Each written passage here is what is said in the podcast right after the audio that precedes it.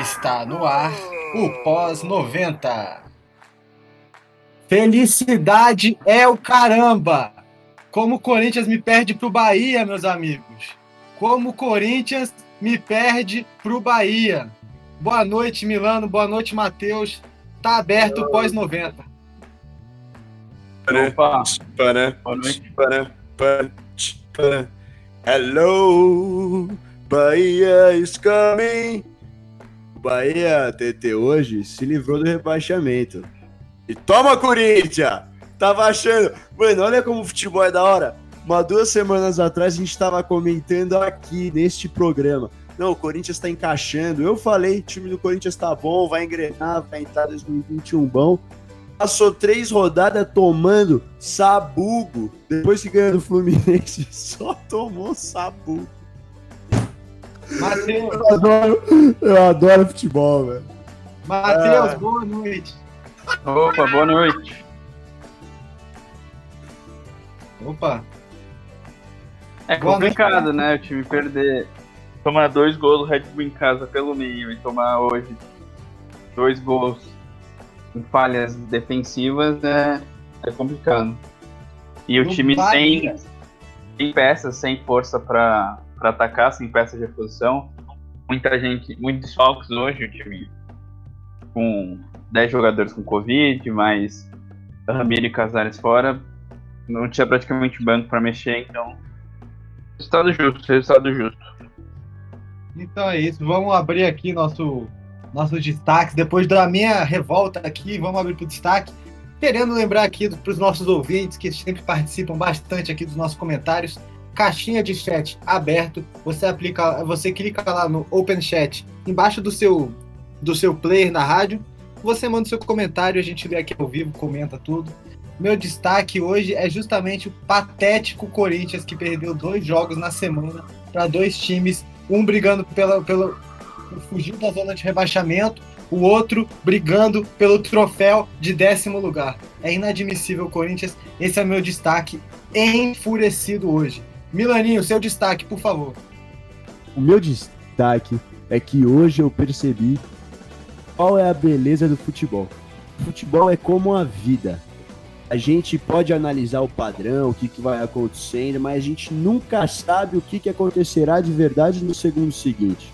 Pode ficar aqui analisando o time a noite inteira, o jogo, do padrão do campeonato, da evolução, da desevolução. A verdade é que o futebol ele é como a vida, porque ele é improviso, é resolvido na hora. É uma coisa, de fato, inanalisa, inanalisável. Talvez alguns, algumas análises vão dar certo, outras errado, porque é assim, tudo pode acontecer. A gente olha e imagina o mais provável.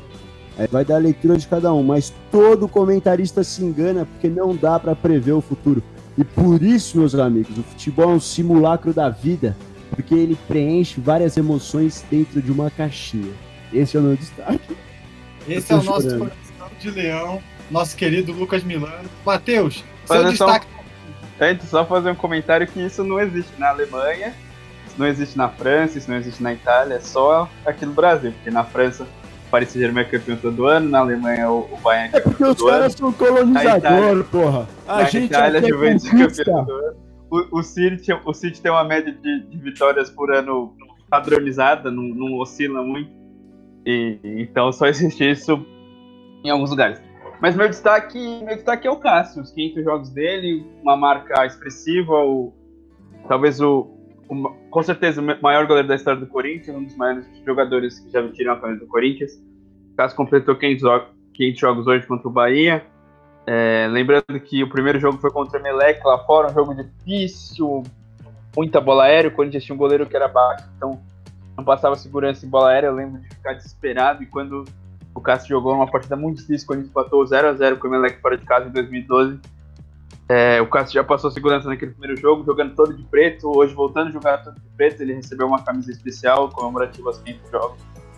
É, e importante marca, se você pensar que o Rogério Ceni que jogou a vida inteira no, no São Paulo, tem mil e poucos jogos. O Cássio que estreou em 2012, já com uma idade, uma idade mais avançada, conseguiu completar 500 jogos com, a camisa do Corinthians, é um, é uma marca expressiva e hoje, hoje já teve várias homenagens, vários goleiros, goleiros históricos mandaram mensagem pro Castro, Neuer, Cacilhas, Oliver Kahn, é, Buffon.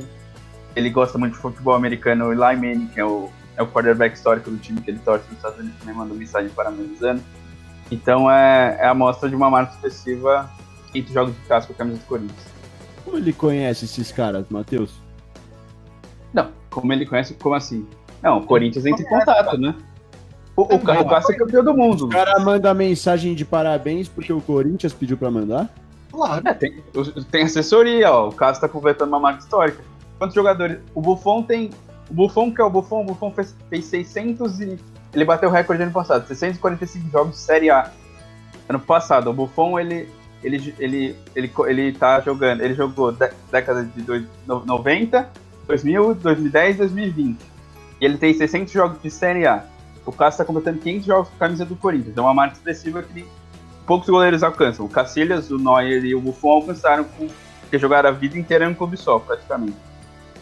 E aí o Corinthians entra em contato e, e manda mensagem. O Neuer falou até em português, foi, foi muito legal. A mensagem do Neuer, ele, ele manda em português pro Cássio, o Cássio até comenta. Pô, tá falando português melhor que os caras aqui do Corinthians. E vários goleiros, Delay também mandou mensagem. É uma marca muito expressiva. E quem tá próximo de uma marca expressiva também é o Fábio. O Fábio tá próximo de completar mil jogos pelo, pelo Cruzeiro. O Fábio que jogou um pouco pelo Vasco, mas é, destaque, é goleiro do Cruzeiro há muito tempo. Então, e o Cássio é o jogador na Série A, porque o Fábio tá fora, com mais jogos pelo mesmo time. Então nenhum jogador atualmente na Série A tem tanto jogo quanto o Cássio. Então é uma é, marca muito expressiva aproveitar esse momento aqui que a gente parou os nossos comentários para ler, antes do, de entrar de fato no jogo, para ler os comentários aqui. O Mano Menezes aparece aqui, tá, tá desempregado, né, mano? Aí você tá com tempo de aparecer aqui na rádio, muito bem, continua aqui ouvindo a gente. Esse Bahia aí fui eu que fiz, ele disse. Meu amigo, se o Bahia for, se fosse o Bahia que você fez, ele já tava rebaixado faz tempo, viu? E o Timão escreve aqui: felicitar o Cássio com esse futebol medíocre é triste demais. Então, Matheus, vamos pro jogo, porque aparentemente foi um jogo bem medíocre, né? Ambas as partes. O Bahia que venceu o jogo não trocou, é, trocou quase metade dos passes que costuma trocar de média no, durante os jogos, né? Trocou apenas 222 passes, quando a média do time oscila entre 360 e 355, uma média muito baixa para o Bahia e que mesmo assim conseguiu ser mais eficiente que o Corinthians, finalizar mais vezes.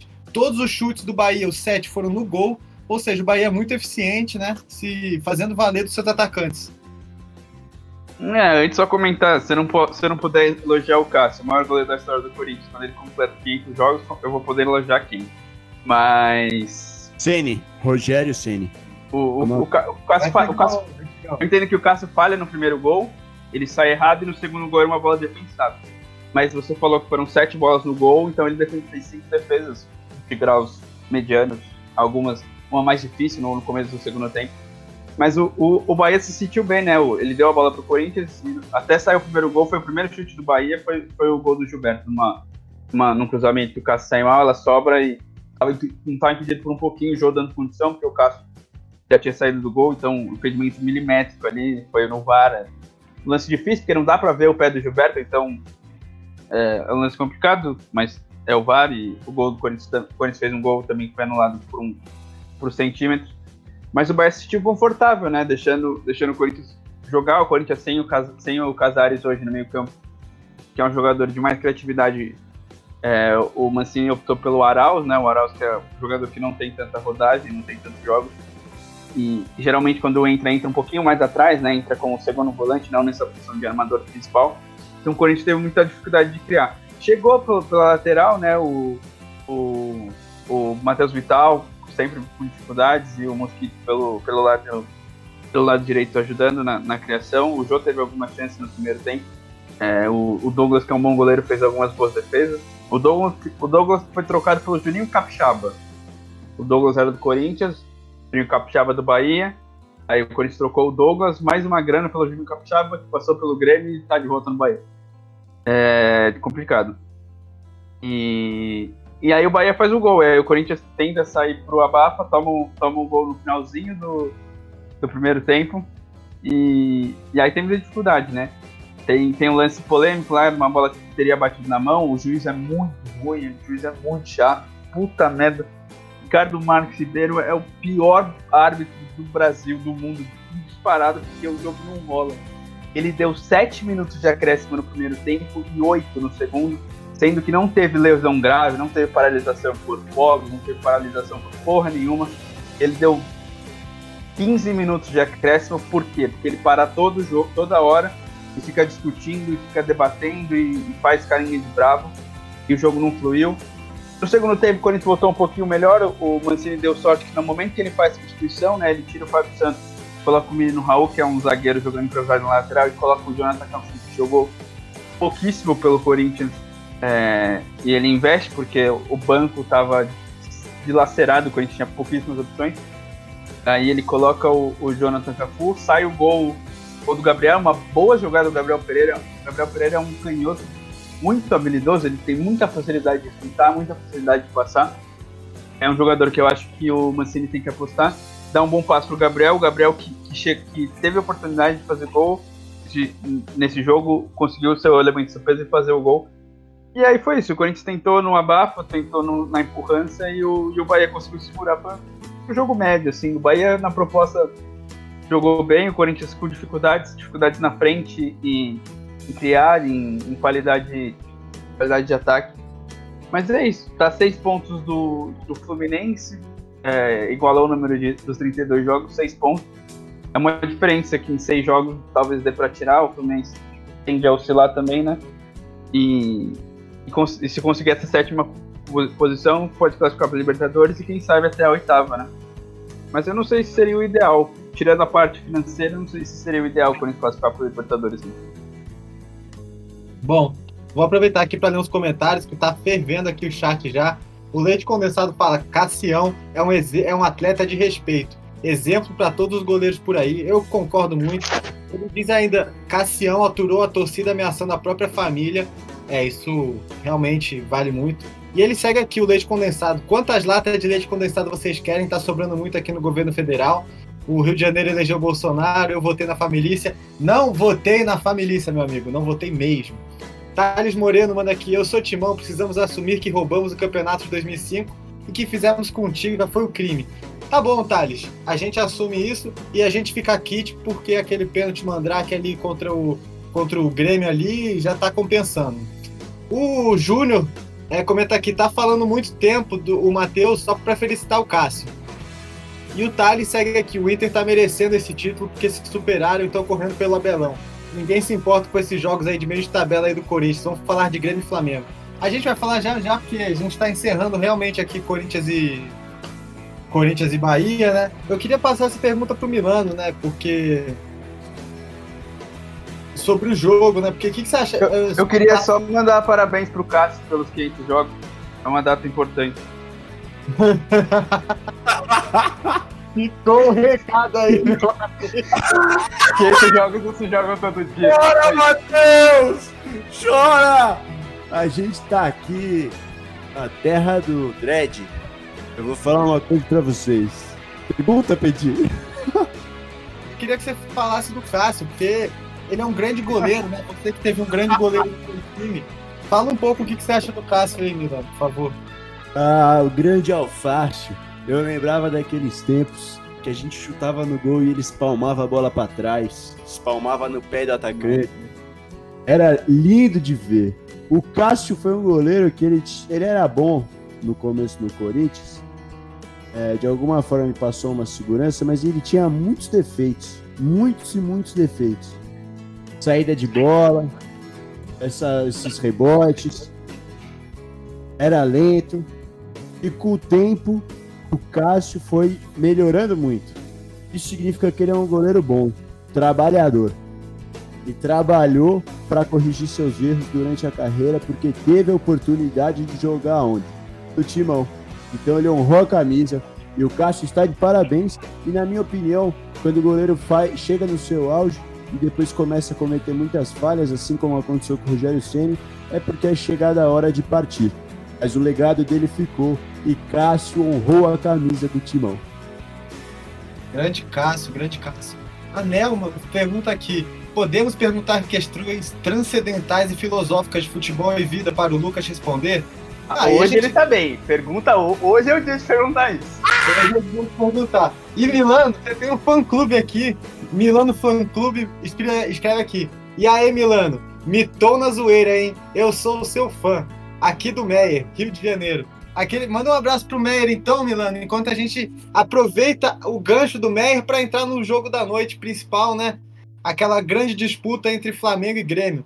Milano, manda um abraço pro Meyer e me diz aí, são Paulo foi superado de vez pelo Flamengo e o Flamengo entrou na briga de vez contra o Inter?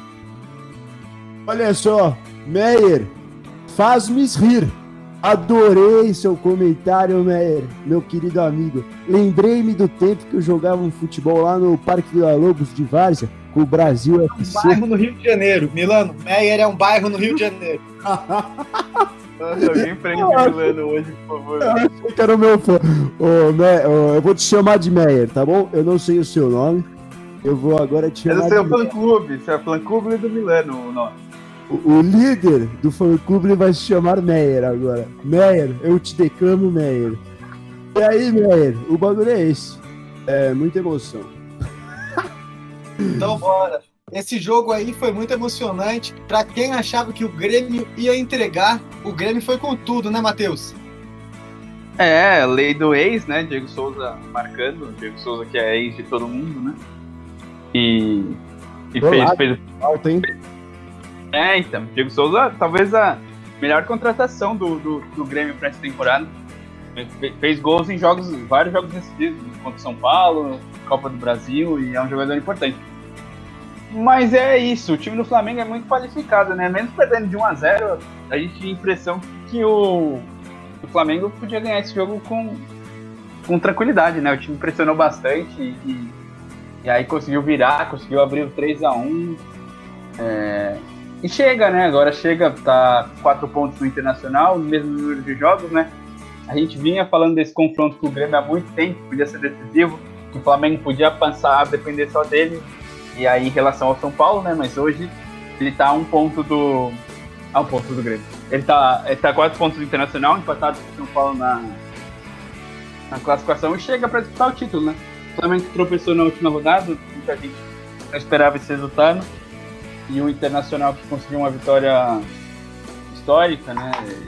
Matheus, o Flamengo vai jogar contra o Inter ou não? O Flamengo vai jogar contra o Inter, se eu não me engano. Deixa eu confirmar.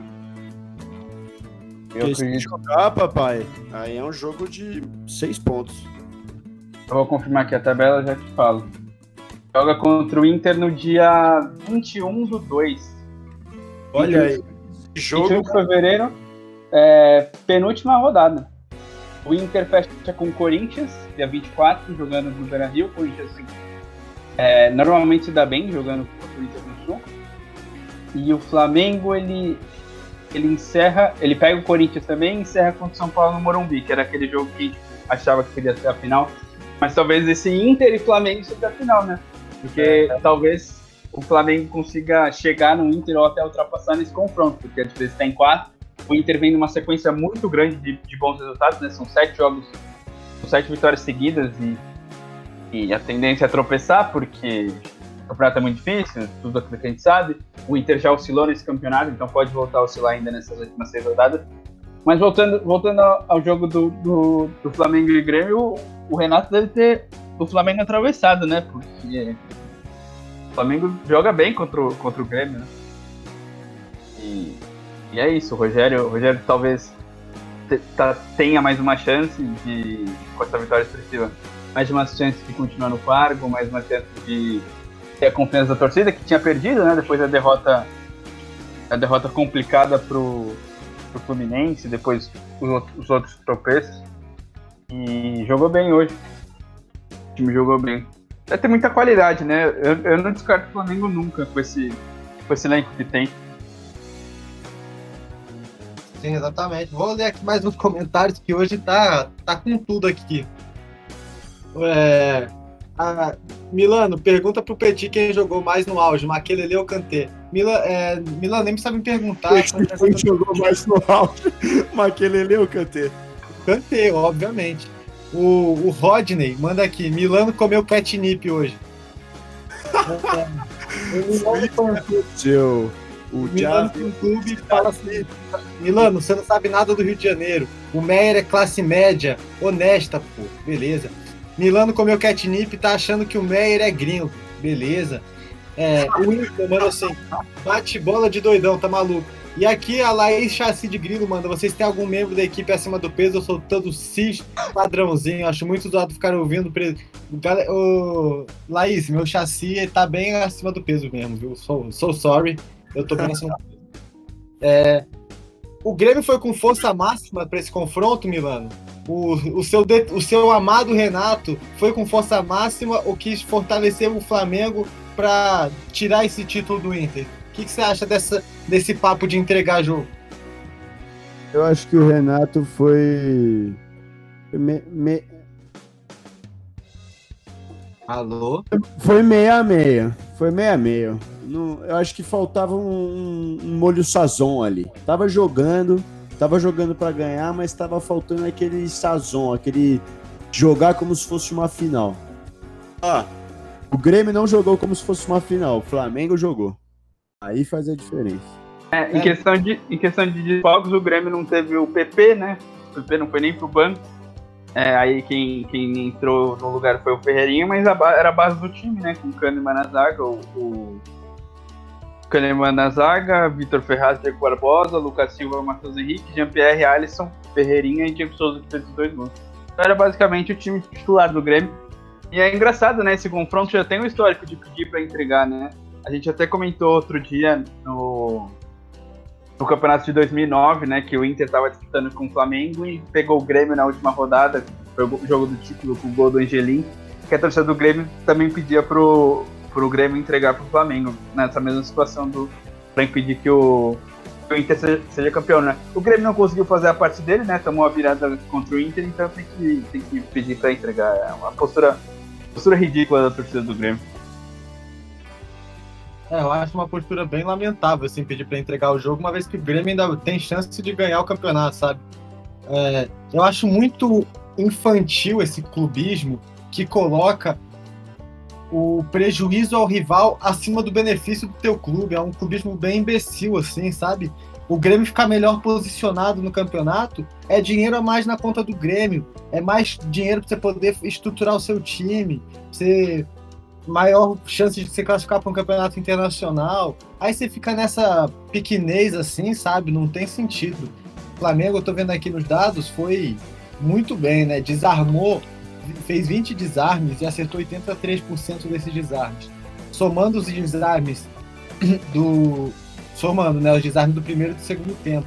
Ou seja, o meio-campo do, do Flamengo, pelo que eu tô vendo aqui no mapa de calor, foi bem combativo, né? Diferente dos últimos jogos, onde o meio-campo deixava a defesa totalmente exposta, né?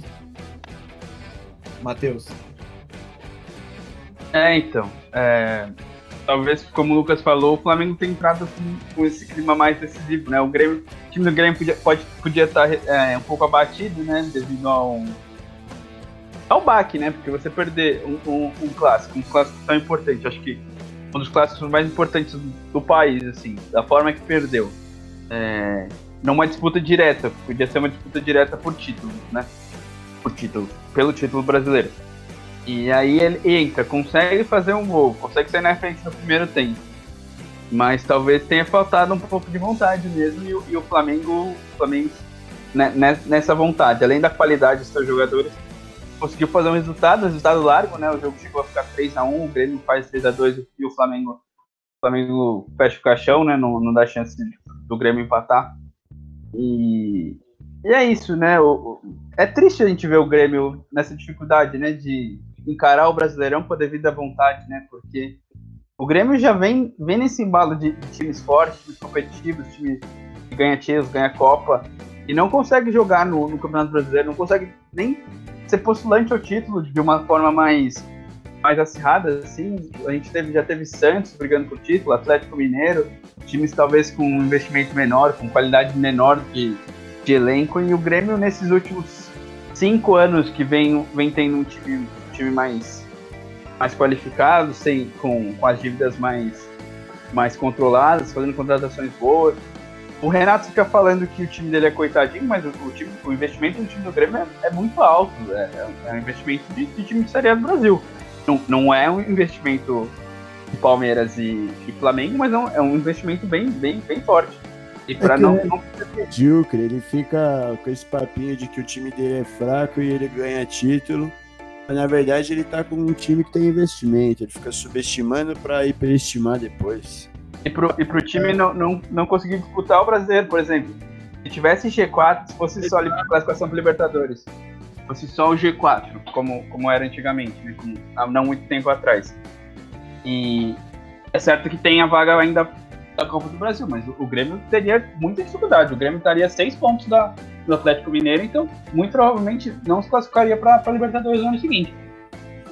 E, e esse desleixo, o, o, Grêmio nos últimos cinco jogos ele não ganhou nenhum jogo, ele perdeu dois e empatou três. Que então isso? é preocupante a situação. Que isso, isso. Gente, tá mais o Renato sempre é fácil de motivar. A Copa é mais fácil de motivar. Você fala, mas isso é eliminatório. Desculpa interromper vocês, mas aqui a gente tem mais comentários aqui. E o ponto do programa, eu acho também a interatividade, né? Queria mandar um abraço aqui pro Rafael Fagoni, meu grande amigo de colégio, hoje um grande engenheiro agrônomo, o menino entende muito. Ele está falando aqui que o Palmeiras será o grande campeão dos campeonatos nacionais e internacionais. Ou seja, ele já está botando na conta do Palmeiras tanto a Libertadores, quanto o Mundial, quanto a Copa do Brasil. É, eu acho que isso a gente vai entrar daqui a pouco quando a gente for falar do Palmeiras, porque no brasileiro não vai dar mais não, né? E ele é. dá uma dica aqui. Como então, galinha caipira, que tem menos agrotóxico e menos carne na asa, porque as galinhas com milho da Monsanto são tudo alucinado. Obrigado, Rafael. Fica a dica aí do nosso engenheiro agrônomo. Se quiser vir fazer uma coluna na rádio sobre, sobre agronomia e sobre alimentação saudável, está sempre convidado. Matheus, pode falar aí. Querendo ou não, o Palmeiras está a quatro jogos de todos esses títulos que ele falou, né? Não, cinco, desculpa. A, a, Copa do Brasil é ida e volta, né? São os dois jogos da Copa do Brasil, o, o possível título da Libertadores em um jogo e os dois, dois jogos do Mundial. Mas é, é difícil, é difícil. É, eu não acho impossível, não. O Palmeiras tem time para isso. Eu só acho que não passa do Santos. Mas isso é, aí a gente vai falar depois. Vamos encerrar o jogo do Flamengo. Eu queria saber de pretensões para título. Para o Grêmio acabou, né? O Grêmio ele vai pensar agora só na Copa do Brasil, ao meu ver. Acho que vocês já deixaram isso bem claro. Mas o Flamengo do Rogério Ceni, vale a pena investir no Rogério Ceni ano que vem? Se o Rogério Ceni chegar a vice-campeão com um trabalho demonstrando melhora, vocês acham que vale a pena investir no trabalho do Rogério Ceni ainda? É, e como vocês acham que pode ser esse final de campeonato do Flamengo? Você acha que eles vão sair numa corrida desenfreada e vão conseguir chegar? Vai conseguir chegar? Tem que dar deixa, senão a gente bate cabeça. Aí eu vou, eu vou. tá tranquilo. É, não tá não tem como fazer assim não, mas eu vou. O Grêmio já era, o Grêmio, seis pontos do, do Atlético Mineiro em, em, em seis rodadas, o Grêmio já era. O Renato falou que reclamando do. Voltando ao Renato. Reclamando do, do que aconteceu no clássico, né? O, o pênalti do, do Kahneman, ele falou que se a, se a diretoria autorizasse, ia colocar o time sub-20, ia dar o chilique dele. E já era, já era. O Grêmio, o Grêmio já era, o Grêmio vai, vai só passear no Campeonato Brasileiro, né? Assim como ele falou ano passado. E, e focar na Copa do Brasil. O Flamengo, olhando aqui, ele pega o Sport Recife. É um jogo que tem que ganhar. Um clássico contra o Vasco desesperado. Pega o Red Bull Bragantino, que está numa situação cômoda, né? O Red Bull vem jogando solto, não, não, não briga mais por muita coisa. Pode até chegar na briga para Libertadores, mas eu acho, acho difícil, mas tá, tá, jogando bem, joga despreocupado. Pega o Corinthians no Maracanã, o Corinthians que não, não tem um bom histórico jogando no, no Rio contra o Flamengo.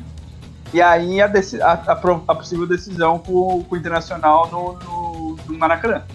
E encerra, encerra contra o São Paulo. Então é uma sequência que começa mais tranquila, mas no final afunila, né? O Corinthians pode estar brigando pela Libertadores, disputa direto com o título o Internacional. O São Paulo, querendo ou não, tá, tem a mesma pontuação do Flamengo, pode em 3, 4 rodadas voltar na briga, pode estar na briga. Então é, é uma, é uma sequência difícil.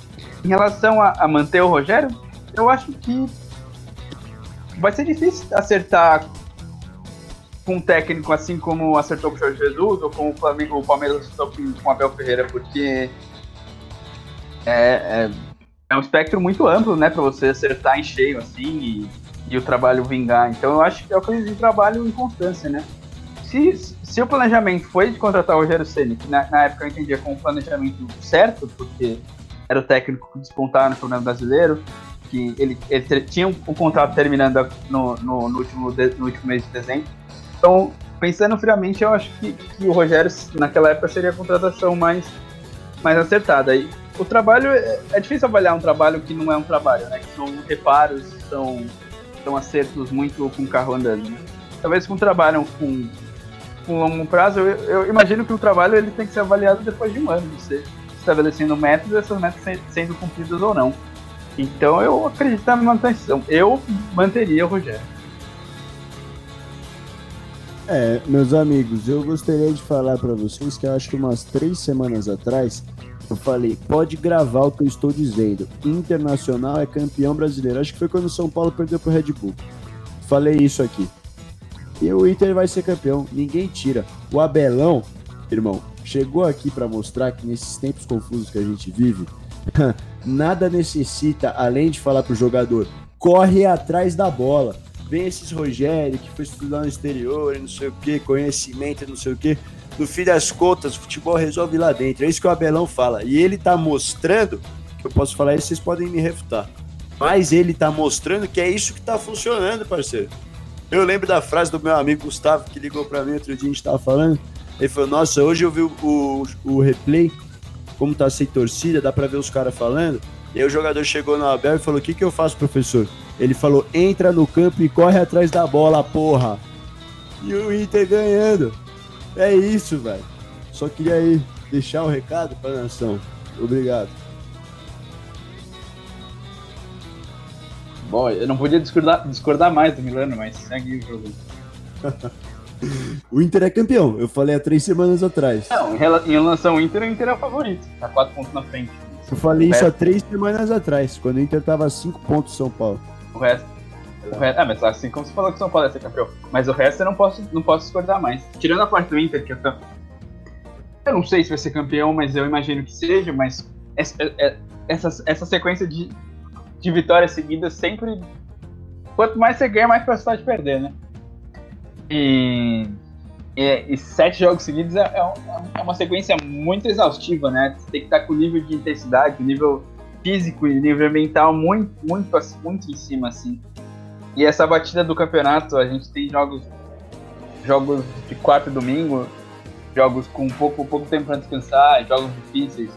O Brasil é grande, pandemia, então é difícil ter uma sequência. Essa é a maior sequência do Inter de vitórias do Campeonato Brasileiro. Então, já é uma campanha histórica. E, e manter essa batida vai pegar o Red Bull na próxima rodada. O Red Bull Bragantino que vem, vem jogando bem. Ganhou do São Paulo, ganhou do Corinthians. Ganhando o Corinthians na Arena, que, que é, é, é, bem difícil. Se impondo, jogando bem. No, contra o Inter não, não vai negociar empate, vai para cima também. Então o Inter tem, tem que tomar cuidado. Já é um jogo muito difícil. E o Flamengo tem um jogo teoricamente mais tranquilo contra o esporte. O esporte desesperado, mas é o, é o time do esporte que é, é um time bem fraco. Então, a distância, quando a pressão bater, né? Uma hora você, puta, senta, sou o líder. E agora eu não posso mais perder. Essa pressão pode, pode, pode prejudicar, porque o Inter estava na batida de buscar o São Paulo. Agora que ele, que ele chegou, passou, e agora respira e senta e, e percebe, sou líder, eu não posso mais perder, senão o Flamengo tá Tá 4 pode ficar 1 um, e a gente tem confronto direto. Essa pressão pode influenciar e o Inter pode ter uma queda de resultado. Então eu acho que o campeonato está em aberto. Eu não, não, descartaria do da tabela do campeonato. Eu não descartaria São Paulo, não descartaria Flamengo, não descartaria o Galo. O Galo que oscila muito, mas o Galo tá na briga, né? Ele tá a um ponto desses dois times que eu falei, então eu não descarto nenhum desses quatro. O G4 ainda pode, pode brigar pelo título. Mas olha, eu já digo que vocês podem ir preparando o churrasco, porque Colorado campeão é com a Colorado na mão. Então você já compre sua cerveja Colorado prepare o seu churrasco para comemorar o título do Internacional. Tá embalado e tá com o cara que sabe embalar, Abel Braga.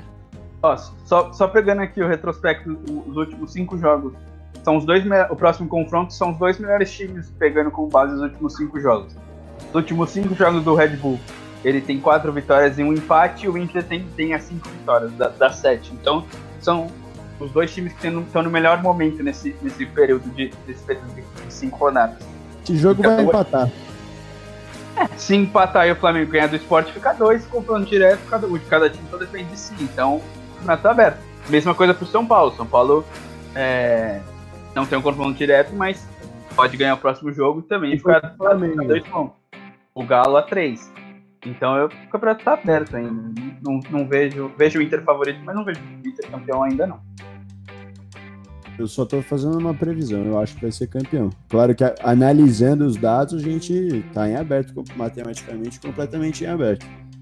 Mas no feeling, no feeling da salamandra, o Inter é campeão. E eu já falava isso desde que o São Paulo perdia para o Red Bull. Pessoal, deixa eu ler os comentários aqui. A gente tem comentários novos, né? O Luiz está comentando aqui. E aí, rapazes, está na cara que o Rogério Ceni vai sair do Flamengo. Os caras querem o São Paulo faz tempo, ou o Renato Gaúcho. Renato Gaúcho não sai do Grêmio, não. Aí ele fala depois, isso era no assunto do Abel, ele fala para não menosprezarem o Abel, que treineiro, é bo... treineiro bom é aquele que convence o time a vencer por ele. O resto é resto. Aí ele fala, tá aí o Filipão, campeão da Copa do Mundo, e Tite levando Fernandinho e vários jogadores de agente, defendendo esses técnicos da velha guarda, né? Aí ele fala que o Deschamps, o último técnico campeão mundial, falava que o Mbappé só para ele correr atrás da bola e ganhou porque botou os caras para correr. Olha, Luiz, Ah. eu concordo. É isso, porra, é isso. No fim das contas, futebol é vontade, porque são guerreiros. Vai, vai ver o eu- documentário da França, o esporro que ele dá, porque o time da França tinha qualidade, mas não tava correndo. Ele só falou, o único que corre aqui é o Kanté, o resto ninguém corre aqui. Exatamente, ele fala Mas isso no olha- no todos, intervalo do jogo contra a Austrália. Mas olha a qualidade do time que ele tinha na mão. Os caras só Mas- precisavam correr. Se eles corressem um se eles igualassem na vontade e na técnica, ele, ele ganhava. Só o comentário, o comentário que o, Lu- o Luiz falou do, do Sampaoli. O Sampaoli, o- e- ele queria ir pro Flamengo. Ele, tá, ele, ele comprou uma casa no Rio, ele sai do Santos, ele- a, a situação do Jorge Jesus ainda estava indefinida de renovação ou não de contrato. Ele queria ir pro Flamengo. O Flamengo que não fez proposta, porque ele ficou esperando o Jorge Jesus, o Jorge Jesus renovou e depois saiu. E aí ele, ele se acertou com o Galo, porque o Galo deu condições para ele de contratações e tal. Mas o, Sampaoli queria ir pro, pro Flamengo. E eu acho que daria certo. O Sampaoli é completamente maluco. Ah, Ele vai ficar Mas- pedindo reforço doidado, mano. Você acha que o Braz vai ficar dando reforço pro cara? Mas- Cada coisa. Mas ele, pedia- ele, ele pedia reforço no Santos, né? Porque ele, ele, tinha, ele tinha só a molecada. No Flamengo ele não tem muito o que reforçar, não. No Galo, tá pedindo um monte de gente, mandou buscar os Árabes, foi mandar buscar os caras lá na Argentina lá. É, o, ti- o time do Galo no passado tinha Casares e Otero que não corria, não jogava, né? O time do, do, do Galo era ruim. Enfim. Ah, São Paulo é desesperado, sai contratando não faz nada. Enfim, a gente tem aqui. Não faz nada, ele é atual vice-campeão brasileiro, gente. Com o Santos. Vice não é campeão. Mas só tem um campeão. Você vai analisar só o trabalho do Jorge Jesus, então, no passado. Nenhum trabalho prestou no passado. Não é aquele campeão, ele ganhou uma, uma Sul-Americana com uma Argentina que tava com um puta timaço. Ele ganhou com o Chile, que nunca tinha ganho. O Chile, desculpa. Tava com o timaço. Que nunca É. ganhou. Ele, né, velho? Nunca tinha ganhado, cara. Ele botou na cabeça dos caras mentalidade vencedora, pô. E ainda deixou o trabalho pra ganhar de novo no ano seguinte. Exatamente. Não, o São Paulo é um baita técnico. Ele é pior que o Galhardo, com certeza. O Galhardo é muito. Completamente Pode maluco. ter tido sorte uma vez, pode ter tido sorte uma vez. Não, Sim, não. Constante. A gente tem que ver o padrão. Se durante Não é- tantos anos ele não conseguiu seguir esse padrão mais de uma vez, é porque foi campeão. sorte. Copa não foi Sevilla. desatino, um desatino da vida. Nunca mais foi campeão, Petit. Ah, É, ele foi campeão com a, com, com a Laú, da Sul-Americana. Foi campeão da Copa do Brasil, da, da Copa América, com o Chile pela primeira vez na história. Aí ele vai pro Sevilha, no Sevilha ele faz um bom trabalho. Não, E aí assim, ele, ele Não sai pra ir pra Argentina. Mas O Sevilha não postula título. O Sevilha postula a, a Copa. A Liga Liga Europa. Mas se ele é um cara especial, ele não é um cara normal que acerta às vezes. não, Mas ele não terminou o trabalho no Sevilha. Ele saiu pra ir pegar a Argentina. Na Argentina não deu certo. No Santos, pra mim, ele fez um excelente trabalho.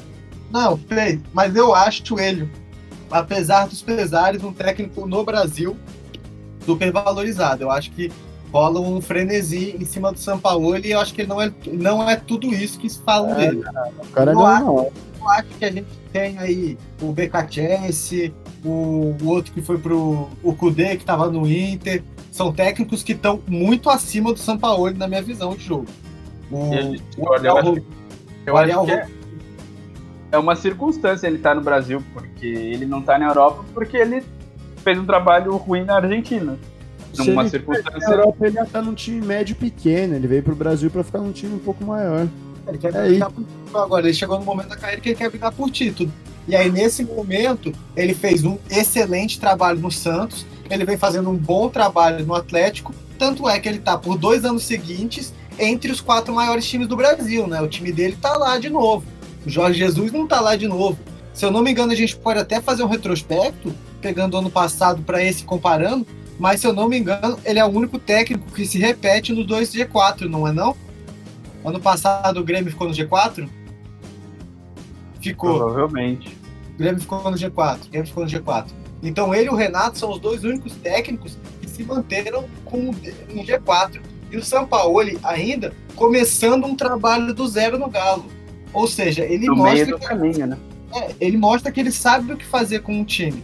Só que eu, a minha impressão é que ele é um pouco supervalorizado, assim como o Diniz é, aqui no comentário do Camargo, né? Que ele fala assim: aí o Diniz, que ensina álgebra e disciplinas do amor para os jogadores. E qual o resultado?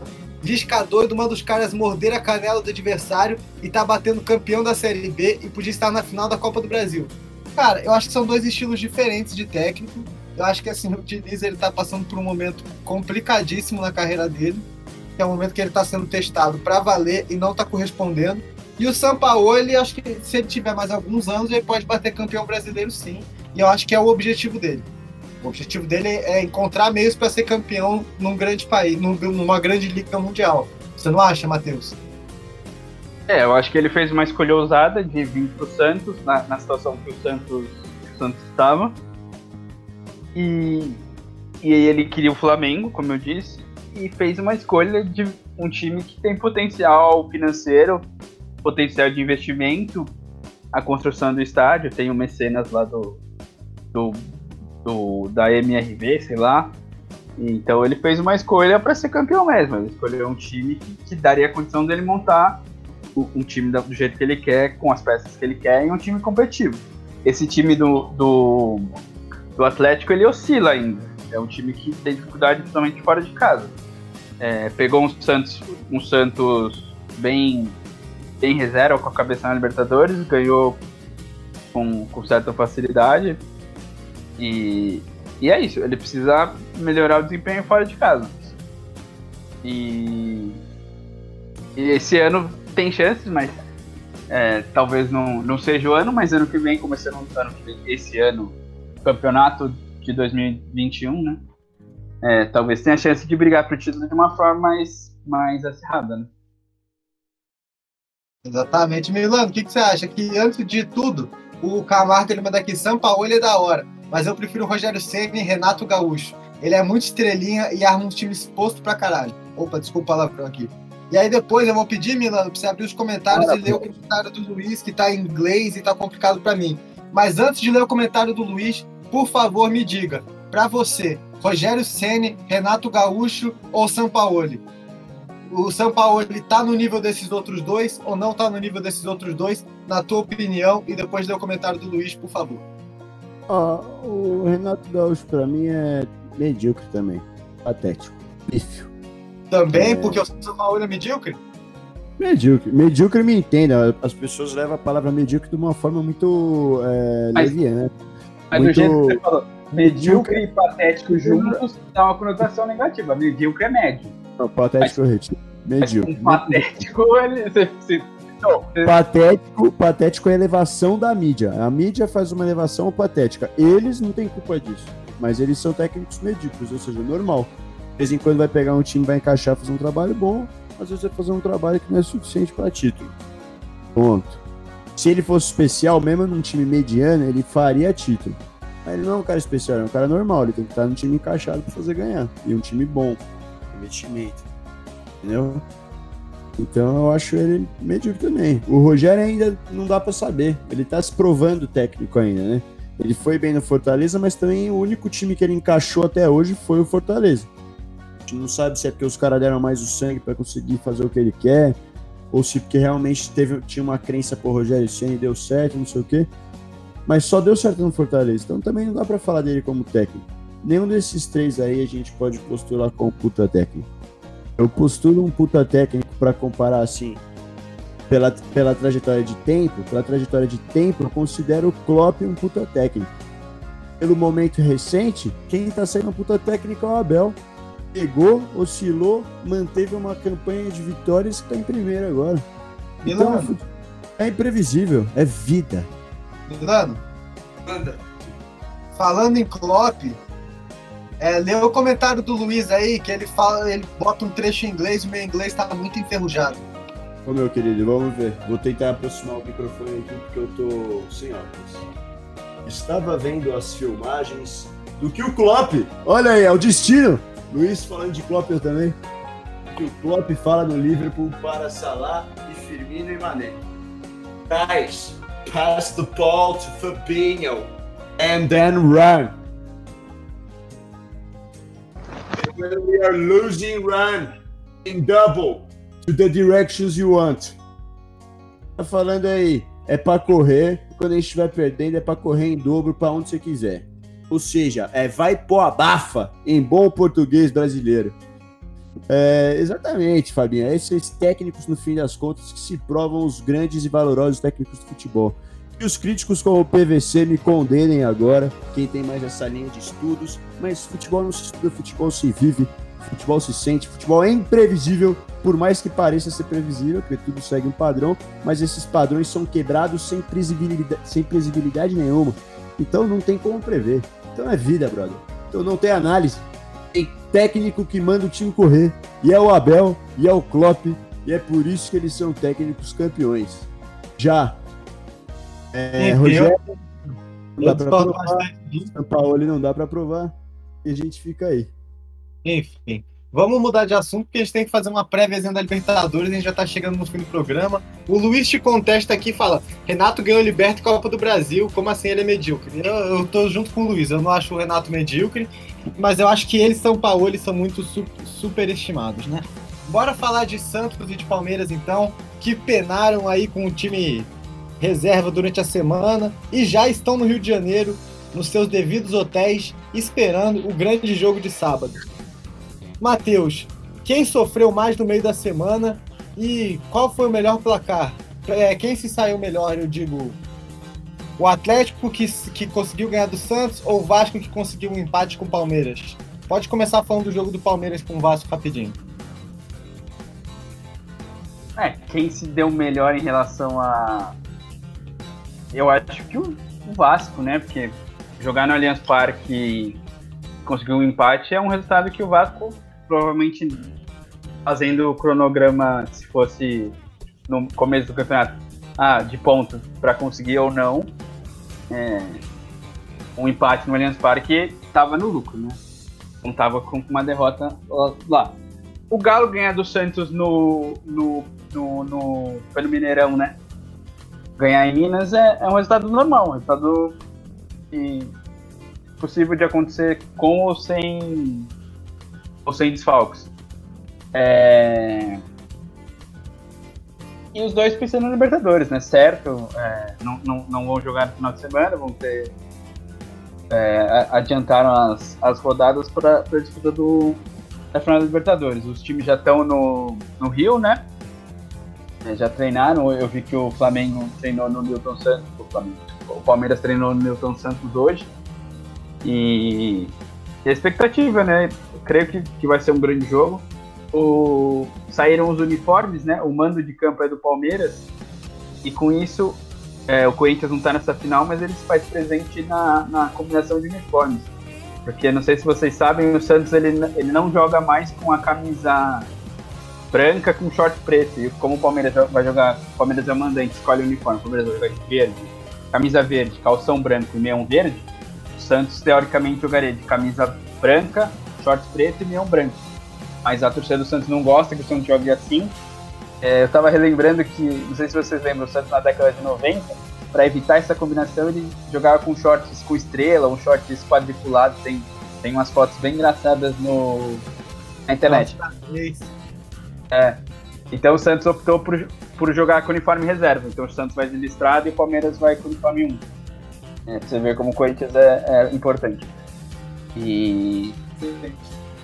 E é isso, eu acho que vai ser um jogo bem legal. Torcer pro, pro gramado do, do, do, do Maracanã, que teve, teve um período sem jogos, e que ele seja bom, porque o Flamengo tinha, tem muita dificuldade, porque joga num gramado, joga 19 rodadas num gramado muito ruim, que é o gramado do Maracanã, que isso prejudica o jogo do, do Flamengo, então pode prejudicar o jogo do, do Santos, que é um jogo de transição rápida, o jogo do, do Palmeiras, que é um jogo mais de posse de passe, e a bola tem que rodar, joga um gramado muito rápido, que é o gramado do Allianz Parque.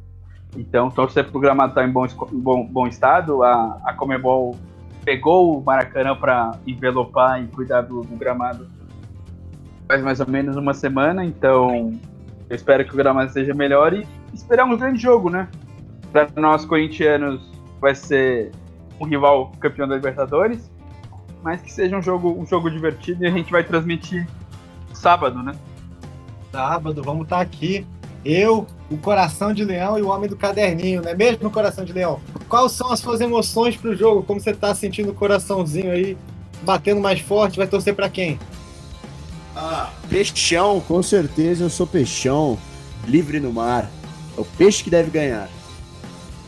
Eu vou de Santos também, com certeza. É... Milano, você tem um, um favorito para Rei da América esse ano? Peixão. Favoritaço. Rei da América é o melhor jogador da Copa Libertadores. Ah, perdão. Marinho, minimício. Marinho, né? Para mim também. Marinho que não estava nem na lista dos 11 melhores da Libertadores pro Ronaldo Fenômeno, que foi a, os 11 mais bizarros que eu já vi, né, Matheus? Você tem um favorito da América? É, eu acho que, que o Marinho, né? O Palmeiras tem um time um pouco mais coletivo, né? Não tem tantos destaques individuais. Se você for destacar alguém, seria o Rony ou o Luiz Adriano. É, o Gustavo Gomes, o Everton. Mas sem, tem um destaque individual tão claro quanto o Marinho. O Marinho, para mim, é o favorito da América. Você concorda, Milano? O, o, Palmeiras é um time mais coletivo, não tem nenhum destaque individual. Eu discordo bastante dessa afirmação e eu vou falar por quê logo depois que, vocês, que você falar um pouquinho de Palmeiras. Ah, o Palmeiras tem alguns destaques individuais, entre eles, por exemplo, o Gabriel Menino, é, Pode-se até falar do, do Patrick, mas ainda é uma fruta que não está madura. Agora, é, por outro lado. De que, que eu tava falando? Eu me perdi aqui. De que, que eu tava Você tava falando dos destaques individuais do Palmeiras, se tem ou não destaques individuais. Exatamente, exatamente o Palmeiras não tem esses destaques, mas não um destaque tão grande quanto o Marinho é para o Santos. O Marinho para o Santos resolveu o jogo, fez golaço, marcou, o cara fez tudo. Tanto que teve já times que vieram com marcação dupla no Marinho. Começou o jogo com marcação dupla no Marinho, time de fora, não era nem do Brasil, porque os caras estavam com medo do Marinho. Marinho resolveu como ninguém. Ele é o rei da América. Porra, se não for, eu vou ficar puto eu acho que o Marinho é um grande competidor, mas eu discordo de vocês quando vocês dizem que o Palmeiras não tem destaques individuais. Gabriel eu acho Menino. que Gabriel Menino, Luiz Adriano e um que ninguém cita, porque comumente nas listas da, da FIFA de melhores jogadores dos campeonatos, essa posição é muito pouco destacada. Mas o Palmeiras tem dois destaques para mim no setor defensivo, que é um absurdo eles não estarem em lista nenhum, que é o Everton, goleiro, que vem fazendo uma Libertadores sensacional, e o Gustavo Gomes. Que zagueiro é o Gustavo Gomes, hein? Matheus, que zagueiro é, o Gustavo Gomes. Eu falei, o, o é Palmeiras... Pela mídia também, porque ele joga muito mais do que parece. Eu falei, o Palmeiras não, não tem um, um, um, talvez um destaque individual não seria, não seria bem a colocação. O Palmeiras não tem o dono do time como é o Marinho. O Palmeiras Isso. é um time mais coletivo mas tem destaques. Eu citei Luiz Adriano, Rony, Gustavo Gomes e Everton. Seriam os quatro para mim que, que despontariam. É, os, os, goleiros, você falou da eleição, os goleiros na FIFA agora eles têm uma eleição separada, né? Então, provavelmente um goleiro nunca mais vai ser concorrer ao, ao, prêmio de melhor do mundo, nunca mais vai ganhar o prêmio de melhor do mundo que tem o melhor goleiro do mundo e, e um prêmio separado. Eu acho justo, porque são, são esportes diferentes, então comparar o goleiro eu acho mais difícil, assim. É, eu acho que tem que eleger o melhor goleiro do mundo. Esse ano teve uma, uma maluquice da FIFA que eles elegeram o Neuer como melhor goleiro e o Alisson na seleção. Mas tudo bem, esse não é o assunto. É, não, o time do Palmeiras é muito qualificado. Eu acho que o time do Palmeiras é muito qualificado, mas não tem uma estrela como tem o Santos, que é o Marinho. O Marinho é o dono do time. Né? Ele pega a bola e resolve o jogo, é a preocupação do time. Tem coadjuvantes, como o Soteudo, como o Alisson, como o Caio Jorge, mas o Marinho, sem dúvida, é o melhor do Santos. A gente tem dificuldade de escolher o melhor do Palmeiras, de tirar o melhor do Palmeiras para ser o rei da América. Exatamente. Milan, você que... tem mais alguma coisa? Não, eu só acho que tem como medir, o, o, medir a, que goleiro é melhor ou pior, porque até para medir o jogador de linha que é melhor ou pior é uma avaliação subjetiva. A gente faz, por exemplo, bola de prata, são um grupo de comentaristas que vota a cada rodada a nota do jogador no jogo. E no final do, do campeonato tem a composição da média. Assim se avalia todos os jogadores, o goleiro também, porque a gente avalia o goleiro de uma forma diferente, mas querendo ou não, é sempre a gente que vai avaliar, então é subjetivo é, essa avaliação. É, nessa, nessa, nessa forma de, de, de votação, né? Mas Sim, é, e pode votar pelos campeonatos e os melhores dos campeonatos depois um grupo de, de, de comentaristas de vários lugares do mundo olham para eles e escolhem. Mas na FIFA, na FIFA não é assim, assim é no placar. Na FIFA é quem é o melhor jogador do mundo. Você vai comparar o Messi com o Neuer. Qual, qual, qual critério base você vai usar? Eu acho muito difícil fazer essa, essa comparação. Por isso que eu acho que o goleiro tem que ser separado. Olha para o vocábulo jogador, significa o cara que está lá dentro de campo. Então, é dentro de cada um, dentro das suas capacidades, mas quem mesmo assim, dentro das suas capacidades, consegue ser melhor. Se o Neuer for level 99 como goleiro e o Messi 98 como jogador de linha, o Neuer é o melhor jogador, porque ele chegou no level mais alto. É assim. Eu tenho dificuldade de fazer essa relação. Assim, né? Pessoal, eu tô preparando aqui os palpites pra gente fazer os palpites logo. Vocês querem dar os últimos pareceres de vocês pra final, o que vocês esperam? Matheus, que não falou ainda para quem você vai torcer. Fazer eu vou torcer seu... para um empate. Eu fico com o River. Não vou torcer pra ninguém, não sou. Vou torcer pro Santos, tá maluco? Torcer pro Palmeiras. Peixão, Matheus. Peixão. Peixão, caralho. Se o, os caras torcem pro Corinthians tomar no cu todo, todo, todo eternamente, não vou torcer pra ninguém, não. Eu vou comentar o jogo e só. E apreciar, aí, mas não vou torcer pra ninguém, não. Futebol, eu sou calor e emoção. Já peço aí desculpa pros, pros queridos ouvintes que talvez no meio do jogo eu tenha que parar de narrar. Porque se a emoção me toma, eu não consigo mais tá? É, eu pedi, pedi deixa um substituto engatilhado. Deixa um substituto engatilhado, porque eu não me garanto. Vou estar bêbado, vou ter tomado cat pitch, o menino falou lá. Catnip. Catnip. E aí não vai ter condição se eu for tomado pela emoção. E vocês sabem que coração de leão é emoção. Ah, o coração de leão é muita emoção.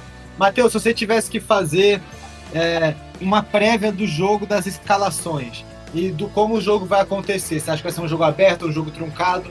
Dá essa préviazinha do que você espera desse jogo. Depois passa pro Milano dar a prévia e volta para mim pra gente ir pros palpites. É, final em jogo único é complicado, né? Não tem como especular muito, não tem como ser é, jogar defensivamente. Eu acredito que nenhum dos dois times consigam jogar assim, porque não tem, não tem, não tem esse estilo de jogo como característica como eu falei, o Santos ele explora um pouco mais o contra-ataque, né? Um time mais de transição, um time mais rápido. Tem Marinho, Soteudo, Caio Jorge, que é um, que é um centroavante de movimentação. E o Palmeiras talvez um time mais posicional, com meio de campo com Patrick Paulo, Gabriel Menino, é, Zé Rafael ou é, Danilo, dependendo, dependendo de quem entrar no meio de campo, com Scarpa, Rony e, e Luiz Adriano. É, eu acho que não, não vai ter nenhuma surpresa. O Santos vai na formação normal que ele joga, formação, formação básica. O Palmeiras também, sem surpresa, pode variar a entrada do Danilo para dar um pouquinho mais de segurança. Ou ser um meio de campo um pouco, um pouco mais, mais qualificado na saída de passe, né? Com o Menino e, e Patrick. E acredito que seja, um- seja um jogo aberto. Não, não, não tem como os, times especularem pro empate. Não, porque o empate leva a prorrogação em pênaltis. Então, Não dá pra prever, né? é vida.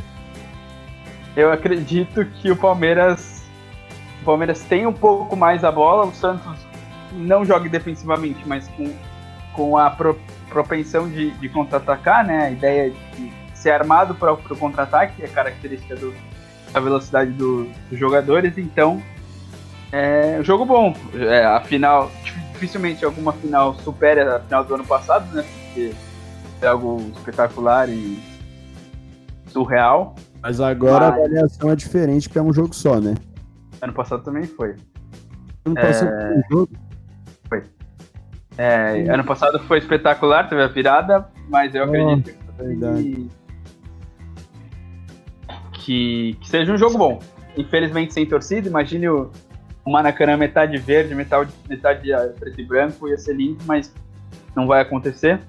Sabe, Mas, Fala, sabe que eu Milano. acho que eu acho que o final de um jogo só, ela propicia mais chances de trazer emoções mais à flor da pele. Ah, com porque certeza. Ano Tá valendo foi tudo ali, velho. E é o imprevisível daquela hora, porque você não vai resolver no segundo jogo, que pode ter contagem de gol fora dentro ou não. Mas tanto faz. É um jogo só, velho. Você tem que suar até o finalzinho, mano. É muita emoção. Vai ser uma final linda. Espero que não, não saia goleada pra nenhum dos lados. Que seja um jogo pegado com quatro gols, sim. Vai Igual a final do ano passado, eu espero. Nada menos do que isso. Exato. é, Cada a expectativa mata, mata, mata o, o- o enredo, né? Mas, É, esse é o perigo que legal. nós corremos. Perigo que nós corremos de fato. porque ano passado foi algo épico, não? Você, Pessoal, uma virada daquela. Porra, e, o Júlio César desmaiou, mano. e, César, um atleta, a vida inteira o cara desmaiou. Imagine torcedores do Flamengo com um pouquinho menos de. um histórico não tão bom de atleta. Como os caras. Eu ia, eu Ah, ia cair duro e quieto. Se tiver comendo 15 milhões de leite condensado, tá tudo certo. Parece que você fica saudável, velho. Eu, eu, ia, eu, ia, eu ia ter um infarto do coração, mas. dos- provavelmente tiveram alguns, né? Mas a final, tomara que seja a final muito boa, a final. Final brasileira, que muito tempo a gente não vê, né? A última em 2006, com a vitória do Inter, sobre o glorioso tricolor paulista, um jogo bem legal no, no. É que depois eles ficaram fazendo de colocar brasileiro na mesma chave, lembra? Quando chegava. Eles faziam o confronto dirigido para evitar monopólio brasileiro na época, né? Porque os times brasileiros estavam com, com destaque em relação aos, aos adversários. E, e agora, a partir da final única, acabou esse, essa, esse trave e, e te- teremos uma final brasileira. Galera, enquanto eu tava passando aqui os palpites, né? A gente recebeu vários comentários. O Casagrande fala: Olá, meninos, estou diretamente de Nárnia mandando essa mensagem. Deixa eu dublar ele. Fala, Milano. Vamos lá. Oh, oh, oh, olá, meninos. Eu, eu estou diretamente de Nárnia mandando essas mensagens. É, o prêmio né, meu, Rei da América tem que ser como o Milano disse, dado a quem individualmente né, né, meu, mais se destacou. Aqui o casão aqui tá falando que é pro prêmio ser dado individualmente para quem mais se destacou. É o Casagrande, grande amigo, exatamente. E ele diz em cima: esse prêmio deveria ser do Marinho, o cara que maior destaque individualmente do ano. Ele falou que o Palmeiras vai pipocar, que vai ser 2x1 pro Santos, que o Cuca vai jogar no contra-ataque, como sempre. O Palmeiras também é muito vertical, vai ser um jogo bem aberto e o goleiro do Palmeiras vai trabalhar muito. Mas vai tomar gol do Marinho e do Bituca. Eu, eu concordo, acho que vai guardar o dele na final. Meu nome é Casa Grande. Não confundam com o, com o Casarão da Rua Augusta, por favor. Fica aqui o aviso. E E o Casagrande- pra, pra Me deixar o recado pro Luiz, Abraço, Casagrande. Valeu. Sou eu mesmo, mascarado e, per- e perninha. Valeu, molecada. Só deixar uma, uma correçãozinha pro Luiz, que ele falou. Você disse que o Abel é fraco porque manda os caras correr. Não, Luiz, você não entendeu errado. Eu falei, no fim da minha frase ali, falei que ele era do. me- agora, atualmente, é o melhor técnico do Brasil, que é o que mais ganha. Apesar de mandar os caras correr, ele é o melhor técnico do Brasil. Então ele tá provando nesse momento do agora, independente da, independente da análise que você faça, ele tá provando que ele é o melhor técnico do momento, mandando os caras correr. Não falei que ele é ruim. Eu tô falando que isso aí é, é subjetivo, a avaliação é completamente subjetiva da cabeça do ser humano. Desapeguem das canetas, pessoal. Sintam a essência das cartas. É isso, galera. Vamos pros palpites depois dessa linda reflexão. É, o Abel não é o melhor técnico do Brasil em atividade, mas nem aqui, nem em qualquer outra Nem- dimensão. Nem no se, a gente avalia, se a gente avalia por resultado, ele é. E não tem discussão. Quem ganha? Quem ganha campeonato? Quem ganha campeonato? É futebol Ninguém bonito ou é resultado? É Até resultado. agora, quem ganhou o campeonato? O campeonato é feito para ser ganhado, não importa se você joga bonito ou não. O Abel é o que tem mais eficiência nesta porra. O Abel é o Daqui a melhor duas técnico do Rio Grande do Sul.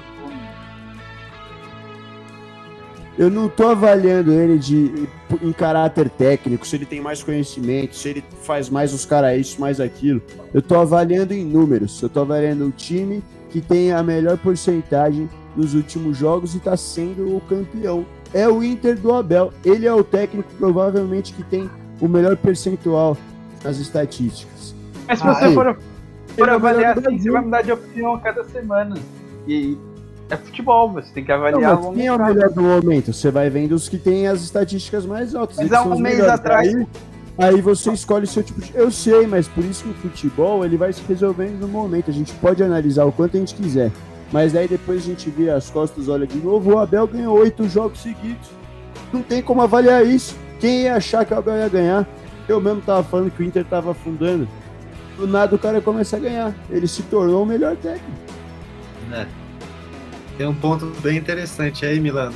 Só que a gente vai ter que deixar pro pós-jogo de sábado, talvez, mas acho bem difícil, porque o pós-jogo de sábado vai ser totalmente tomado. Acho que a galera do Mais 4 vai chegar aí também. Vai ser tomado pela Libertadores. Nosso sábado vai ser inteiro Libertadores. E eu acho que domingo, se todos tivermos vozes, a gente está aqui de novo, né? No pós-rodada do brasileiro. Vai É, ter música na Libertadores, hein, pessoal? Vai ter música. Vai ter música da Libertadores na abertura, no intervalo. A nossa transmissão vai estar super especial. Vai ter momentos de live para quem quiser. A gente talvez vai tentar. Estamos trabalhando para aparecer em live aí para vocês. Fazer a transmissão bem bonita, bem caprichada. Sem imagens, é claro, mas com muita emoção na narração do Milano Coração de Leão. Deixa, Galera, deixa o coraçãozinho de canguru preparado pra me substituir, hein, Petit. Que eu não sei se eu aguento até o final. É, vamos ver isso aí. Qualquer coisa, a gente vai levando eu e o Matheus aqui, porque a gente sabe como que é, né, Matheus? é complicado. Então é isso. A gente vai seguindo aqui, vamos para os palpites. Eu separei a rodada inteira da Série B. Quem quiser tá com sono agora, ou deixa com a gente aqui para ir dormir, ou palpita aqui também nos comentários. Eu vou fazer o seguinte: quem comentar aqui vai ser meu palpite aqui. Quem soltar um palpite aqui, eu vou usar como meu palpite. O Milano e o Matheus dão os dele baseados na emoção e na razão. Então bora lá. Série B começa com Guarani e Juventude. Juventude brigando pelo acesso, Guarani mais distante, Milano quem leva no brinco de ouro da princesa. Guarani. Quanto? 2x1. Matheus, É o jogo, o jogo importante. Guarani, né? Juventude tá brigando ali, tem o CSA na, na cola, o Havaí tem chance também, e aí? mas acho. Não, o Guarani vem numa fase muito ruim, eu vou de, de Juventude. Juventude 2x0. 2x0 Juventude, ousado. Eu for de 2x2, Juventude fica pelo caminho. E Petit? Oi, Ó lá. Mandaram pra você. um palpite? Exatamente. 5x1 Guarani do Juventude. Agora já foi, já dei, vai ter que ser no próximo jogo. Aqui. Vamos lá. Milano, Chape e confiança. Chape e confiança. Ah, Chape já, já tá, né? Acho que vai dar confiança. É, mas Chape briga pelo título diretamente com o América, que o Camargo disse aqui. América peidou contra confiança e me fudeu na loteca. Pô, Camargo, tem que apostar com seriedade, né, meu amigo? Não dá pra apostar em qualquer coisa, não, meu amigo. Vamos lá. Chape e confiança, Milano. É que confiança também já não briga mais por nada, né? Vai dar Chape. Eu vou pôr 3 a 0 Chape nesse jogo aí. Tá em casa, né? Não tem como.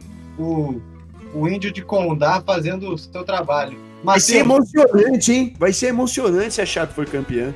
3 a 0 Chape.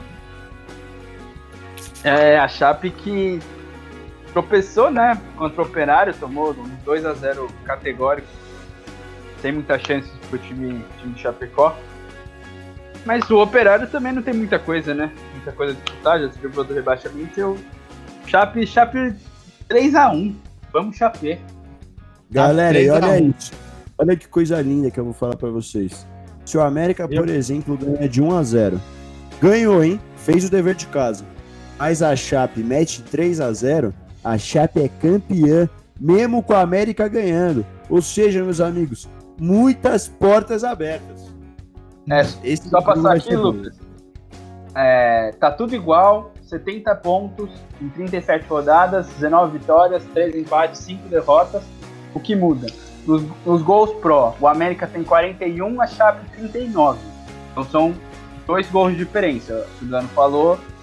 Aí eles empatariam em gols pró. Gols contra, aí o América tomou mais. O América tomou 22, a Chape tomou 20. E o saldo de gols é igual, então eles empatam em saldo de gols. Mas se a Chape fizer 3 gols, ela passa saldo de gols e é campeã da Série B com a vitória Exato. dos dois. Então pode ser definido no, no saldo de gols e lembrando, todos os jogos vão ser, vão ser disputados no mesmo horário. Então vai, vai rolar emoção solta, os dois TV zapeando os dois canais para ver Chapecoense e América. Eu até vou na... Chape, E até se a Chape ganhar de 3 a 1 vai ser campeã com um gol, um gol de saldo, mano. É, um gol de saldo para diferença pro América, né? Sim. Ó, eu vou seguir a dica do Camargo aqui. Eu vou de 2 a 0 Chapecoense no Confiança, na Arena Condá. Nada.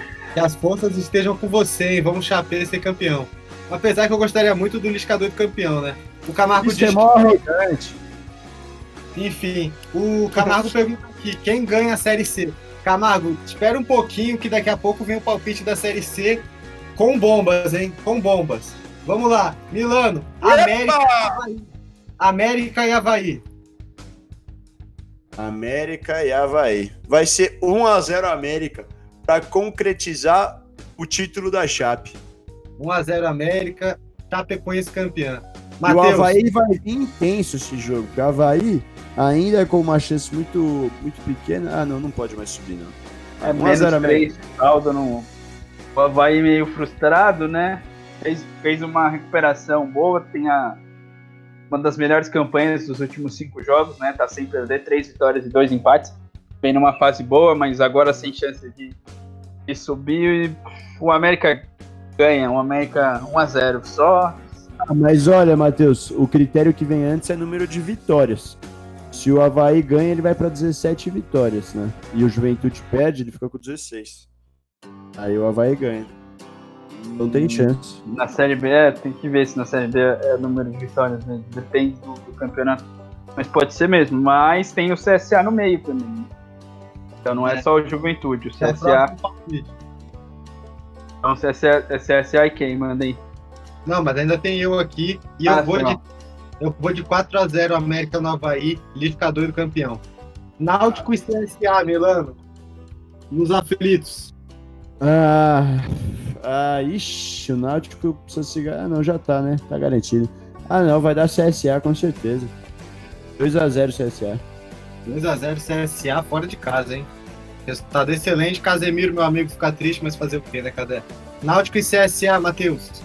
Só o resultado, pra, que, pra gente acelerar um pouquinho. 1x0 CSA. 1x0 CSA, eu vou de 1x0 Náutico. Tá louco. O Náutico jogando em casa no último jogo, que é se despedida já todos. Já passou, já passou. Agora vamos lá, só o resultado, galera, esses últimos cinco jogos. Sampaio e Oeste, Milano. Lá no Maranhão. É, vai dar Sampaio. 1x0, jogo morno. 1x0, Oeste rebaixado já. Botafogo e Operário. É, desculpa, Matheus, Sampaio e Oeste. 3x1 Sampaio. Oeste é o pior time da Série B. Ganhou do Cruzeiro, hein? No Mineirão. Sampaio 2x0 pra mim. Milano, Diga. Botafogo de São Paulo e Operário. Olha, cara, agora esses jogos não importam, né? Meio tanto faz pros caras, é meio imprevisível. Acho que vai dar operário, porque fez uma campanha boa. O Botafogo tá rebaixado já. 2x1 operário. 2x1 Operário, beleza. E você, Matheus? 1x0 Operário. 1x0 Operário. pra cumprir tabela, né? 1x0 Operário. Eu vou de 0x0, aquele jogo que tá correndo. Ninguém quer ganhar. Bora lá, CRB e Cuiabá. Cuiabá classificado para a Série A pela primeira vez no time do Mato Grosso, Milano, placar rapidinho. É, Cuiabá 2x0. Pra Mateus? consagrar. Matheus? 3x0 pra festa da torcida do Cuiabá. É, o jogo lá é o jogo em CRB, né? No Alagoas.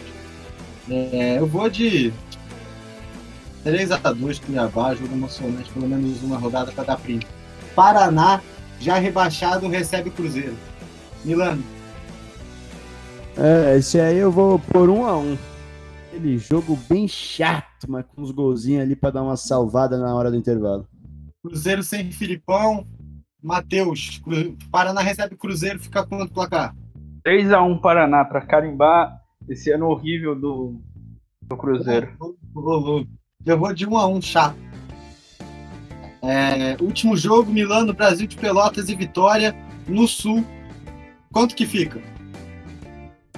Acho que mais um joguinho pra cumprir tabela aí. Vou por 2x2. Ah, os caras correm um pouco lá, faz uns gols, tá bom. Matheus, quanto fica? É, 1x0 Vitória. 1 a 0 Vitória.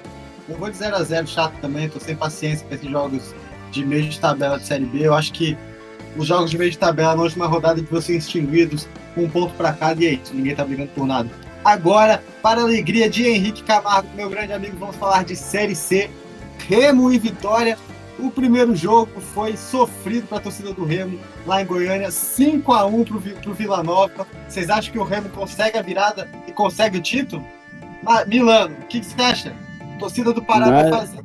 O Remo vai fazer a festa em casa ou o Vila Nova vai fazer a festa no Pará? Nada disso, né? Acho que Vila Nova vai acabar fazendo uma festa triste, porque o Remo vai ganhar o jogo. É aquela festa que você sabe que você lutou mal, mas na primeira você lutou melhor. Por isso que final única é muito mais emocionante. Uma final única, pra você tomar 5x1, meu amigo, tem que dar um apagão. Né? E aí o que aconteceu com o Remo? Não jogou um, mas parece que dá pra jogar outro. Não dá mais. Vai dar 3 a 0 Remo esse jogo aí, mas Vila Nova campeão, triste. Matheus, quanto fica a final da Série C? Final da Série C, inclusive, convenhamos, vai ofuscar a final da Libertadores, né? Essa grande final da Série C, eles podiam, a Libertadores podia ter botado o jogo para começar às 7, porque aí no, a série não seria ofuscada a final pela Série C, né? Mas daí, quanto fica aí a final? É. 2x1 Remo. Vai lutar até o final, mas. O jogo de ida não dá, né? Você não pode tomar todos de gol e. Tem que ser um pouco mais cauteloso a final do 4 a jogo. 0 4 a 0 Remo e o Remo leva nos pênaltis. Ô, louco. Pior do que ofuscar a Libertadores com a Série B é a Globo, Rede Globo do Brasil, ofuscar a Libertadores com BBB. O E ainda colocou um, pro- colocou um programa especial lá, Big Fone, pra tentar ofuscar a Libertadores. Isso é jogo baixo, irmão. Isso é jogo baixo. Tá vai mexendo, com o acontecer. emocional, tá mexendo com o emocional do povo brasileiro. Porra, pra que fazer isso? A gente tá sofrendo com Covid. Não faz Fala isso. isso. Tu fala isso só porque tu tá lá dentro da casa, né? Tu é igualzinho o Fiuk, mano. Não, eu vou te falar isso porque eu detesto Big Brother, mas eu sei que o povo brasileiro gosta em massa. Tanto que a Globo quer ofuscar a Libertadores usando isso e eu fico triste com uma rede de TV pública devia estar aí Mercado, favorecendo pela nossa felicidade. e eles estão cagando pra gente. Entendeu? Mas vai fazer- Milano, TV é briga por audiência, os caras não vão perder para o maior concorrente, irmão. Eles têm que entrar pra. É Eu final achei de que campeonato eles pra eles transmitiam a. Libertadores porque eles gostavam. Eles não gostam de transmitir. Eles perderam direito, a SBT comprou, eles não tem o que fazer, mano. É mercado, Milano, não tem como. Mas eles estão jogando sujo. O que, que a SBT ofuscava a Libertadores com o quê? Com o Silvio Santos, pô? Não Meu irmão, o S- o SBT não ofusca nem sessão da tarde. O SBT não ofusca nem sessão da tarde. Tá ofuscando agora com a Liberta. E, eu, Só e a. Globo não assume, o eco da Globo não assume. Só uma notícia aqui que eu tô vendo agora de última hora, Lucas. O Jorge Jesus, ele, ele tá com uma infecção respiratória e testou positivo para Covid.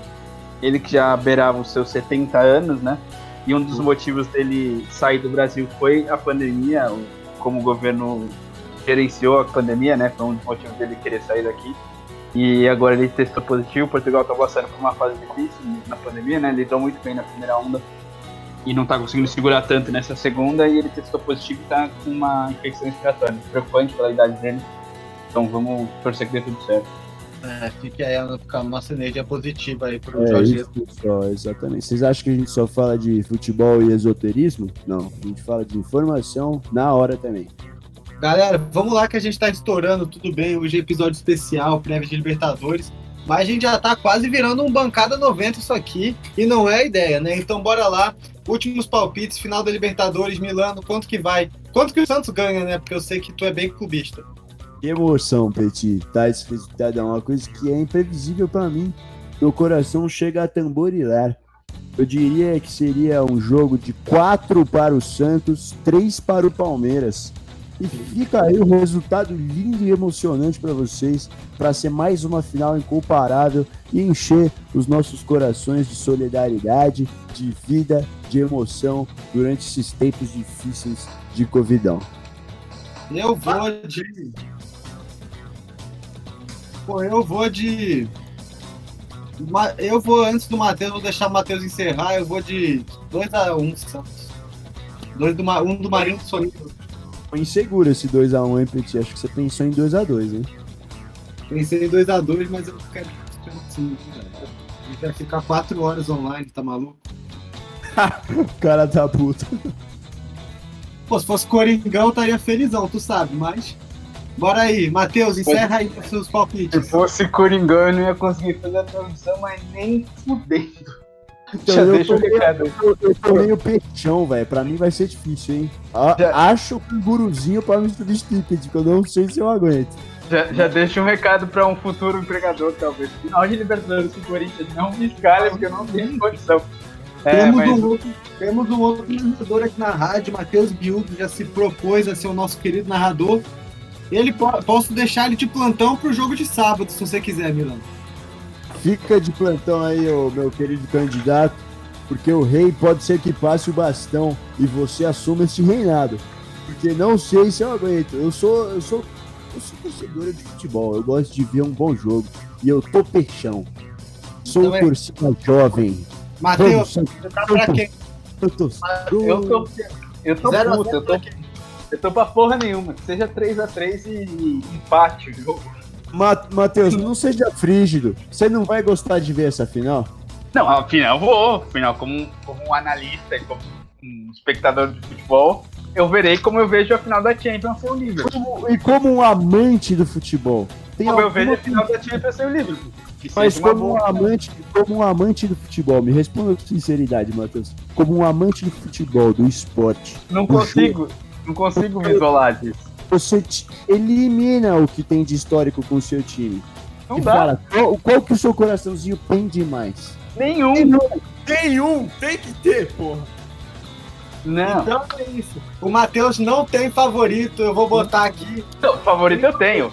Eu tenho favorito. Analisando tecnicamente, o Palmeiras é favorito. Mas então o seu coração bate pelo Santos. Que é a psicologia, você vai falar, obviamente, o, o que vai parecer que é o que você escolheria, Não, o Palmeiras verdade, é um time melhor. Se a gente quiser analisar te- técnico taticamente, eu consigo analisar quem eu acho que vai ganhar, quem eu quero que ganhe, né? Que é o palpite, mais ou menos assim. Nenhum. Não, eu, eu, mano, eu tenho certeza que no fundo você quer que o Santos ganhe. Porque Aí- senão você não falaria que o Palmeiras é melhor. Mas o é Palmeiras é melhor, isso é um fato. Não, Não, não. É pra esconder a emoção de que o Santos é aquele que você vai te deixar mais feliz. Vai acabar o jogo, você vai dar um sorrisinho tenho- no rosto, falar tenho mais chupa amigos. Eu tenho mais amigos santistas do que palmeirense. Eu quase não conheço palmeirense. E eu Mas você vai sentir mais prazer falando toma essa porco do que tomar essa peixão. Peixão não, tem nome na camisa, porra. Tem, vai ser Fortnite patrocinador.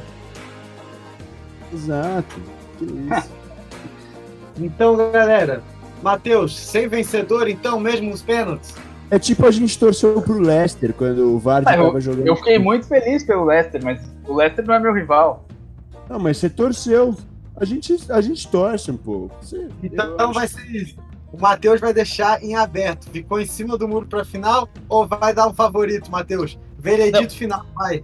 Favorito, favorito Palmeiras. Palmeiras Não. vence o jogo. Favorito do coração. Analisando tec- técnico e taticamente. Quem eu quero que ganhe? Nenhum. Empate. Dá o É resultado, então. Dá o resultado do jogo. O resultado que você quer que Seis. seja. Dá o Eu quero que seja um empate, decidida nos pênaltis. E aí, e aí, quem ganha nos pênaltis? Quem ganha nos pênaltis? Nos pênaltis, o Palmeiras tem mais vantagem porque o Everton é um goleiro bom e nos pênaltis é um Mas aí, bom. na hora da decisão da emoção, quem que você acha que vai ganhar? Santos ou Palmeiras? Palmeiras. Ah, Matheus! Eu tô analisando, Lucas. Eu não tô torcendo, não vou torcer. Para de analisar, para de analisar. Milano, chega. Ó, Chega, chega, pra- chega. Pra vocês não dizerem que eu sou fanático, eu tenho na minha coleção uma camisa do Santos e uma camisa do Palmeiras. Não visto nenhuma das duas, mas tenho, Você tá olhando pra elas analiticamente, exatamente. Tenho veste, guardadas. Tem que vestir, porra. Tem que vestir. O Petit vestia a camiseta de todos os times, eu visto também. Não ligo Eu pra não. isso, não. Isso é coisa de heterofobia, é coisa que hétero tem medo. Hétero, hétero tem medo das coisas. Aí ele vai deixar de ser masculino se ele gostar de pôr a camisa de- do time rival. E daí é que é amor, é que é paixão. Todo mundo é de São Paulo, todo mundo é do Brasil. A gente tem que se amar, tem que se abraçar, usar todas as camisetas, porra. Cara. Vamos abandonar a masculinidade e vamos viver a vida. Toque Aí. em sua próstata, fica o recado final. Pessoal, virou BBB aqui. É, O Milano BBB, acabou- vambora. O Milano acabou de encarnar o Fiuk aqui. Então, por isso a gente encerra o nosso programa. Vamos respeitar quem gosta de vestir a camisa de qualquer time. Respeito acima de tudo. E a gente se vê sábado com a Você é um desses, você é um desses. Valeu! Falou! Tricolor. E aí, gente, tudo bem? Aqui é o Gabriel Matias do Mais 4. Convido você, ouvinte da Rádio Drible, para curtir o Mais 4, toda segunda-feira às 5h30 e às quartas-feiras ao vivo às 8h30. Até lá! Aqui é o Breno do Papo de Boteco, convidando a todos para acompanhar as nossas lives que estão rolando na Web Rádio Dribble todas as sextas-feiras às 7 horas da noite. Então cola aí com a gente, sintoniza para poder ter um resumo semanal aqui no nosso Papo de Boteco. Puxa uma cadeira, pede mais uma cerveja e vamos trocar essa ideia.